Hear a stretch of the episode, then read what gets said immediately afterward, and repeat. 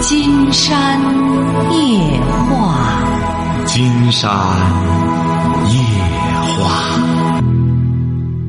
晚上好，听众朋友，我是您的朋友金山。喂，你好，这位朋友。喂，哦，喂，金山老师。讲话。呃，就是我跟我的一个同学合不来，然后我跟他闹别扭。现在我嗯到一定的状况，我呃回家来休学了。休学，我你多大了？你多大了？我呃周岁十六岁半。多大？十六岁半。十六岁。啊。你上什么学啊？呃，我上高一。嗯。说呀说。跟他闹别扭，然后有些事印象老深刻，就是我在家休学，呃，学习吧也学不进去，就是忘不了了那些事这这怎么办？这什么办？你就是个懦夫啊！金山觉得，一个十六岁的小伙子和个同学闹点矛盾，就回到家里，整个就当孬种，不敢去上学了。您说您不就是个懦夫吗？这位同学，你这么年轻，有问题解决问题啊！你不能耽误你自个儿的青春学业啊！你想想，你这个年龄的同学，人家都在那里只争朝夕。你回到家里来还怄气，谁管你呀？你回到家来怄气，你只能说你堕落，没人管你呀。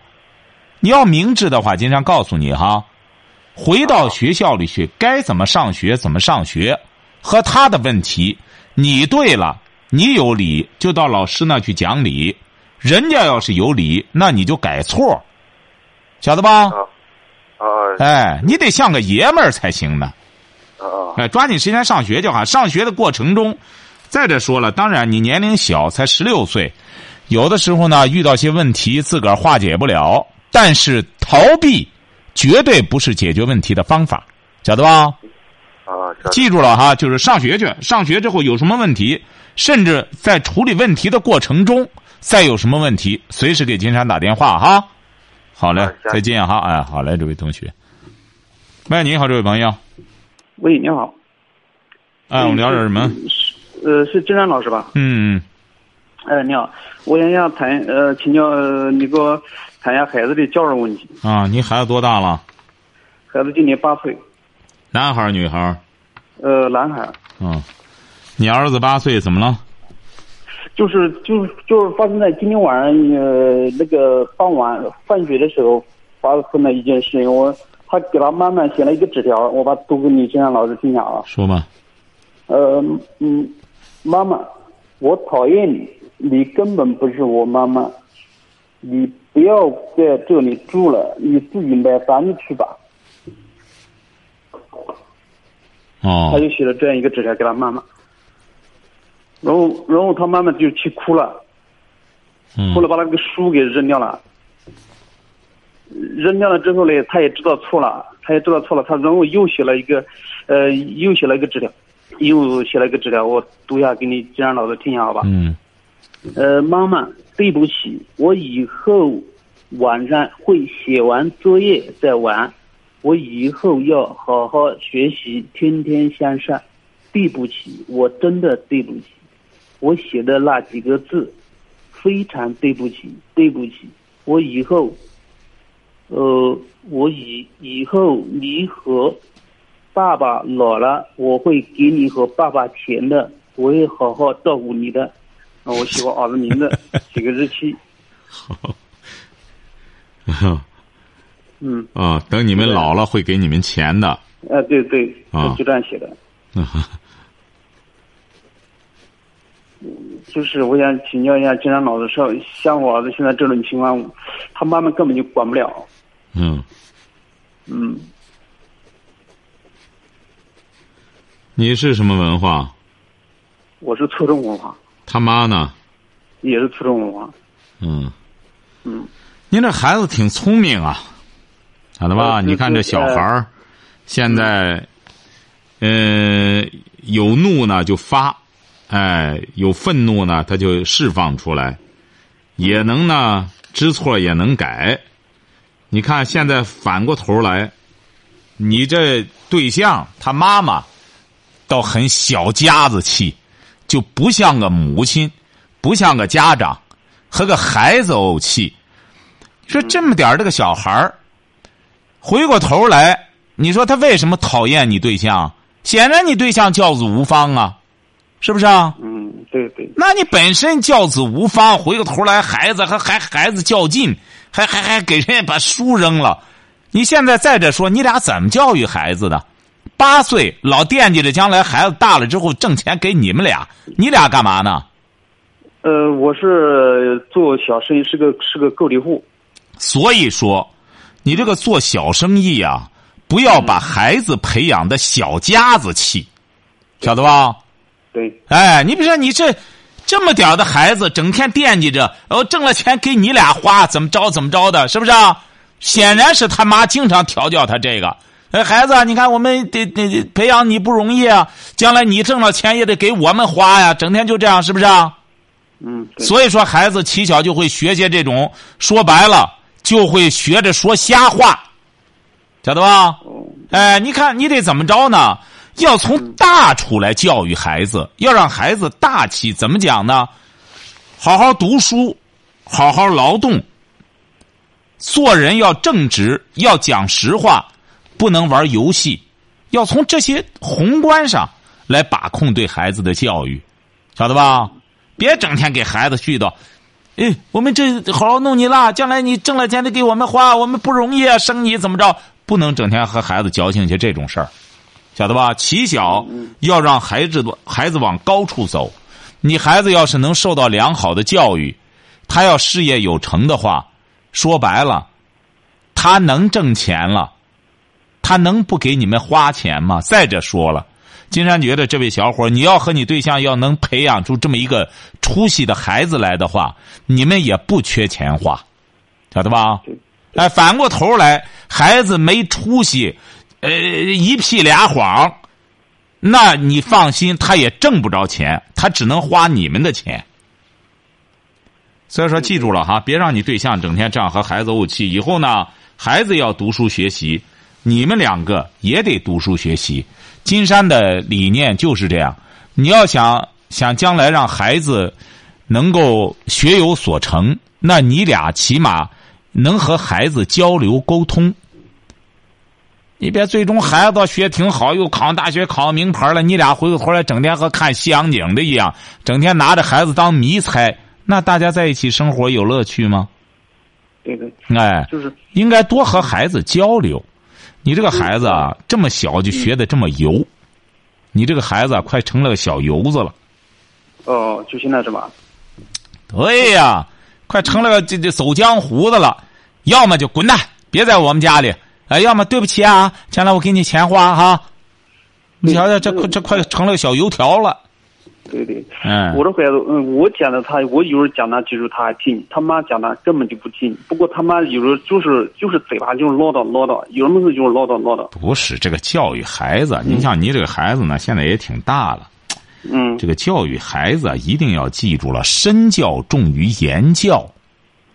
嗯，哎，要你们怎么做，孩子就看着你们怎么做。这个中国老百姓说的一点都不错。龙生龙，凤生凤，老鼠的儿子会打洞。对对对，哎，你说你让个老鼠就盼他儿，你你将来要当龙啊，你得飞天上去，那老鼠要飞起来，那不成精了吗？晓得吧？实际上这句话呀，实际上也就，他不是说迷信，而是在说明什么呢？就是你爸爸妈妈在做什么，你的孩子就做什么。你说小孩儿。七岁之前，他都不是在学着大人做事儿吗？影响他最多的不就是他的父母吗？晓得吧？对。再就是呢，要注意，不要让些孩子，这个孩子起小就要注意，他这个和什么孩子在一起，不是这个孩子整天和些乱八七糟的孩子在一块儿，将来他就入世了，他在社会上就混得开了，可不是这样。要给孩子呢，要起小要注意择友。为什么《弟子规》上说要要亲人？要要要亲人人，哪哪一个人？单立人那个人，要去和这个有仁德的人去亲近，让小孩起小要学会和哪些人相处，这是至关重要的。对，晓得吧？对哎，这个纸条呢，也不要大惊小怪，你们这只能，这只能给你们敲敲警钟，说明一个八岁的孩子，金山觉得这智商啊，已经快超过你两口子了。对对对，我也感觉是。哎，已经快超过你们了。你们整天光在那里打着个小算盘，干个小买卖干什么？你记住了，你得一边做买卖的同时，一定要读书学习。现在你别很多南方朋友在过去的时候，光注意做生意了。你看现在很多南方朋友，为什么会把他的孩子江浙的很多大老板的孩子，呃，大老板为什么会把孩子送到北京去？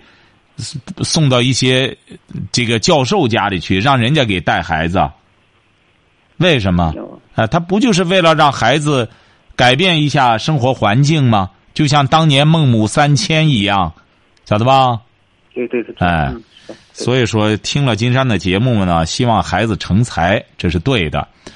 但很重要的一点，现在想让孩子成才，就记住一条：不能让他玩电脑游戏。对，不能弄这个智能手机整天玩。呃，从今年今年他上二年级，我就就叫他没有玩过手机、电脑。绝对要断掉这些东西，也不准他到同学家里去玩这个。哦，这样好。哎，你光不给他弄了，他那同学凑一块儿弄个东西，一玩玩半天，一玩玩一天，他们凑一块儿，对，哎，也是这鼓捣些这种东西。对他现在礼拜天，你星期六、星期天他就不在家，都就就那他指定你不相信，你跟踪几次。哎，你要他和小伙伴出去，你别要是户外运动，这可以。你看他们是不是凑一块儿，或者跑网吧里去了，或者到哪个同学家里有游戏的，跑那玩去了，是不是啊？对对对。那你这个你还，就让老师一说，我星期六、星期天还真要跟着后面看看。哎，一定要就观察哈，好吧？不要大惊小怪，你们一定要注意学习哈。好嘞，再见。好，谢谢啊，谢谢。好好。喂，你好，这位朋友。哦，金山老师是吧？哎，我们聊点什么？哦，听您节目已经有半个月了。啊，您是您是哪儿的？我山西太原的。啊，山西太原的，说吧。哦，那什么，听你节目有半个月了，完了，一直想给你打电话，就打不进去。哦。哦，也没想到今天能打进去，然后感觉有点突然。哦。很好，这样金山也欢迎你收听节目，以后我们可以多交流，好不好？好。哎，很好，金山觉得您现在吧才听了半个多月，你坚持，你只要坚持听，你会有收获的。嗯。慢慢的，哎，慢慢的，你就有交流的内容了，我们就有共同探讨的话题了，好不好？嗯，好，我是这样的，我们现在呢，就是每天如果没有干的的话，不忙的时候，我就在听你的这个节目回放。嗯。完了，我老给我朋友圈里面发你这个节目，让更多的朋友都来听。没错，金山觉得我们现在啊，你比如说，更多的人呢，只看重了一种物质的消费。而没有这种精神消费的意识，晓得吧？是，哎，是经过我听了你的很多节目，我感觉你讲的实在是太好了。嗯，实际上，你比如说，我们金山一再讲，我们什么时候，我们很多朋友随着一定要记住了，随着我们温饱。呃，问题的解决，人们这个住行问题的提高，你比如说，大家房子有车了，那最终真正幸福感不是源自于你比如弄个房子、弄个汽车，那么就幸福了吗？不是这样的。你弄个汽车，我刚买汽车，买一个十多万的，一看人家买了个二十多万的，还是不幸福。所以说，最终只有精神消费的人。他才是幸福的。啊，是了，我个人感觉啦，就是呃，那个时候在农村种地的时候吧，也感觉挺幸福的。现在虽然是有车有房有钱，但是一点都不幸福。所以有很多事情我想跟你聊的，但是我感觉今天时间是不是不多了？对，没错，没错。以后可以，金山希望您呢，还是抽时间再多听听节目，可能我们在交流的时候啊，话题更多一些，好不好？嗯今天挺好哈，我们有幸能够对话，好吗？好，好的，好，嗯再见哈好啊。好。金山呢，也是希望能够更多的再播读一下我们这个微信公众订阅号上，因为现在越来越多的朋友吧，呃，参加了金山的这个微信公众订阅号，又提出了很多的问题。金山呢，也是尽可能的抽更多的时间回答朋友们这些问题哈。金山的微信公众订阅号是金山白话，金山的微博呢是新浪和腾讯都是金山夜话博主，还有博客呢是旧金山。这是菏泽一位叫素的朋友，他说：“金山老师您好，听您节目很久了，记得有一期您说离婚后最好不要见孩子，是吗？我已经离婚三年了。不是金山说这个最好不要见孩子，是指的那种关系不好的。说白了，人家有很多人离婚之后关系还很处得很好，孩子甚至都没有发现怎么着，人家都是协议离婚，把很多问题都没有暴露，都都没有激化。金山觉得这种见孩子是没问题的。金山指的是那种他到处给你藏孩子，你再上赶着见孩子的话，那只能会对孩子造成伤害，让孩子两头为难。你比如说，现在我们这个社会协议离婚的就越来越多了，为什么？这就是一个巨大的进步。为什么呢？就是大家往往这个呃法院离婚啊，都是两个人协议不成功。嗯、你比如说有的吧，是因为这个孩子的抚养问题，你孩子或者那个没有抚养能力的人，他反而是老弄这个孩子，弄孩子要挟那一方，呃，要挟的结果呢，实际上最终都是想在相互讨价还价的想弄钱，变相的弄钱，包括还有财产，呃，也是讲不清楚的，最终到法院里去，到法院去之后，该怎么着还得怎么着，只是，呃，交给律师钱。打官司钱，而且是自个儿也没有话语权了。而现在呢，很多朋友就是通过协议，哎，问题就解决了。也是因为我们的婚姻法呢，它通过修改之后，哎，也也也更清晰了。首先呢，大家在结婚的时候，这种阴谋性的婚姻、想图财的婚姻少了。但是现在在农村呢，又出现一种现象，就所谓的说那个彩礼。哎，结果弄了金山，这就是在这个什么里？过两天金山就能念到他这一篇哈。金山没找到他写的那个什么，这个小伙子也是这样，才多大呀？他是找了个对象，这个对象是和他待了是两三年呀，分两次来。第一次给他要完了什么彩礼十多万，他是未婚的这小伙子。他那对象比他大好几岁，结婚了，呃，离了两次婚了，最终是弄走了他十多万块钱，压根儿就没有和他同过房。你说就这样的婚姻，小伙子还在问，我是不是继续和他维持着婚姻呢？你看，竟然发现现在有些男的吧，也不知道他是练什么功的。你看，就这个人那男女的，整个骗完钱就带着孩子就养个养孩子去了，带着钱养孩子去了，他这还。还拿着当婚姻在这过呢。这是菏泽一位素的朋友，他说：“金山老师你好，听你节目很久了，记得有一期您说这个结婚后最好不要见孩子，是吗？我已经离婚三年了，儿子也快七岁了，和他爸爸过。从离婚到现在，我一直都是每隔俩月把孩子接过来，给他买点吃的、衣服之类的，他也很高兴，性格也蛮开朗。最大的毛病就是。”一有不如他意的事儿，他就爱哭。我不知道该怎么去教育他。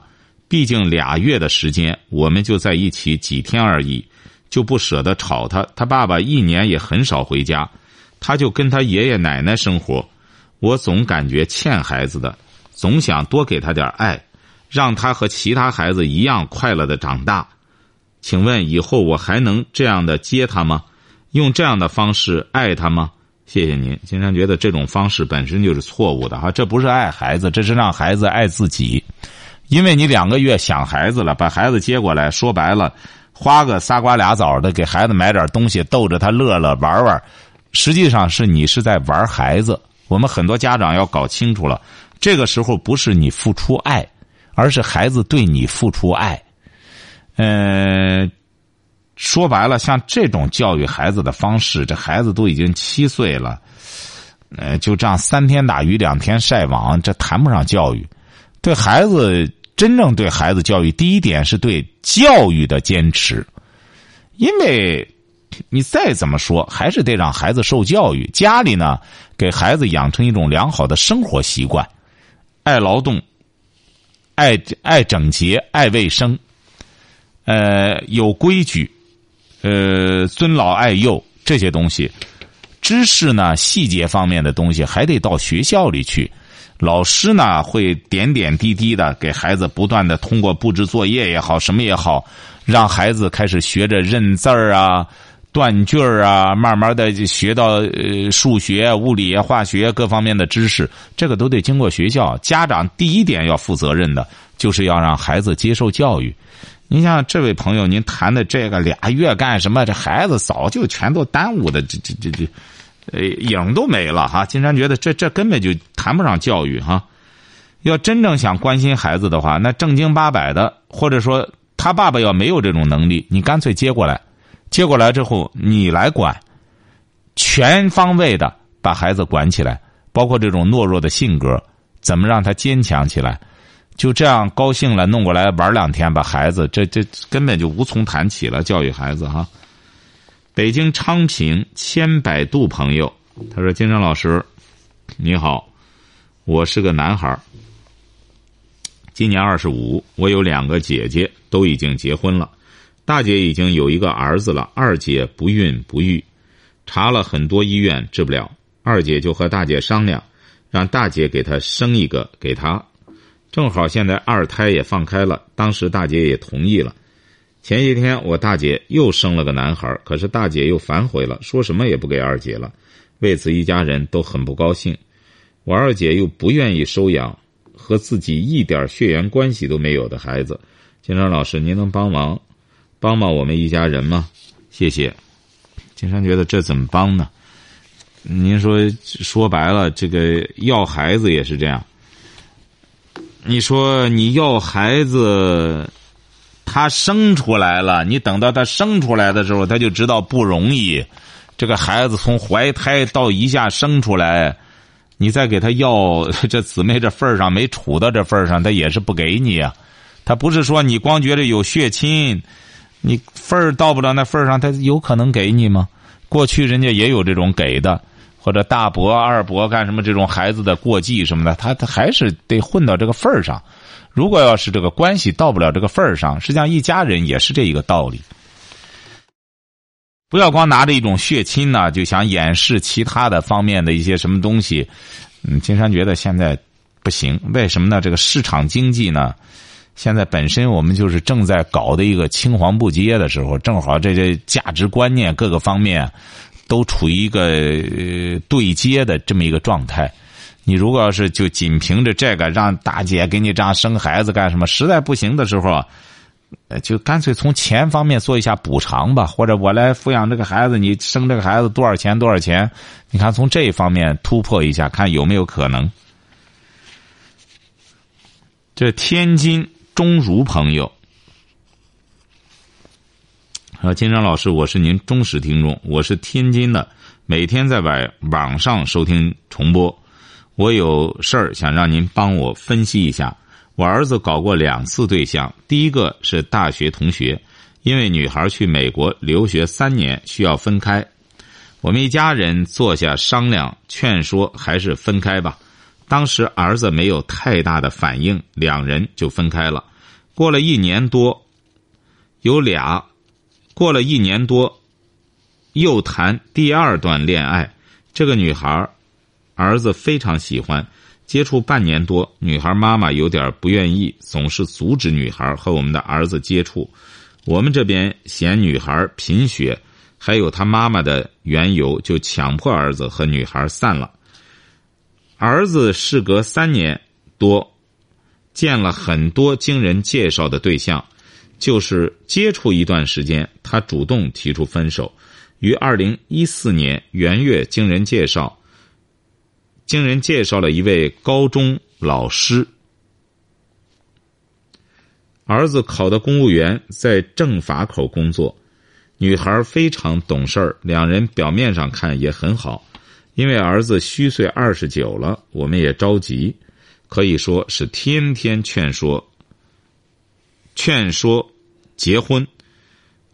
劝哦，是在我们天天劝说下，他们结婚了。婚后就出现弊病了，两人看外表非常好，就是不过夫妻生活，怎么办呀？金山老师，女孩还非常有爱心，说等努力做好，还非常有爱心。嗯，说等努力做好。金山老师，我每天每夜的想怎么办？我儿子问为什么？我儿子找儿子问啊。我找儿子问为什么，儿子说就是没有那种感觉。金章老师，求您给我指点一二吧，期盼您的忠实听众。金章觉得这个事儿是是，你看您儿这个东西，这个事儿家长怎么给他帮忙？他和他，他和他这对象这个过夫妻生活的事儿。哎呀，这就说怎么着呢？还是金山谈的那个问题。现在说白了，很多男孩子啊，犯一个什么毛病啊？爱无力，压根儿就是爱无力。嗯，尤其是说白了，为什么说这个有一些黄色的一些东西的这个东西的弄了之后啊，对现在的有些年轻人影响也比较大。女孩子要看了之后呢，会对一些男孩子提出一些要求来，甚至伤害男孩的一些话。男孩子这个性啊，金山实际上在这之前的时候，以以比较诙谐的口吻给大家谈过这个问题。这个男的第二个，就是作为男的性器官，他也是有尊严的。你这个女的呢，随随便便的羞辱他，随随便便的拿他开涮，那么他也会抬不起头来的。所以说，金山呢，在《听见》这本书里边有一个章节专门写给这个很多男性说这个，呃，很多女性说自己的丈夫说这个阳痿。呃，怎么着？后来呢？因为有一段时间金山接触的比较多，通过和他们交流之后，和他们对话之后，发现这些男士都不是器质性的病变，而作为他们的妻子，呃，本身这种两个人做爱的方式也不对，很多妻子呢，呃，也不懂，所以说搞来搞去的呢。两个人的这个夫妻生活很不和谐。其实呢，金山觉得现在呢，也不要把这个东西啊光关注在这上面。有的时候人啊，也是因为没有别的生活，没有别的精神生活，老拿性生活说事儿。你像这位朋友也是这样。您儿子要是真正有这种困惑的话，那么他为什么不能直接给金山打个电话呢？那么他都和一个女人结了婚了，两个人同床共枕了，那他没有那种感觉也是有可能的。但是他为什么没有？你只是问了他为什么，他说没有那种感觉。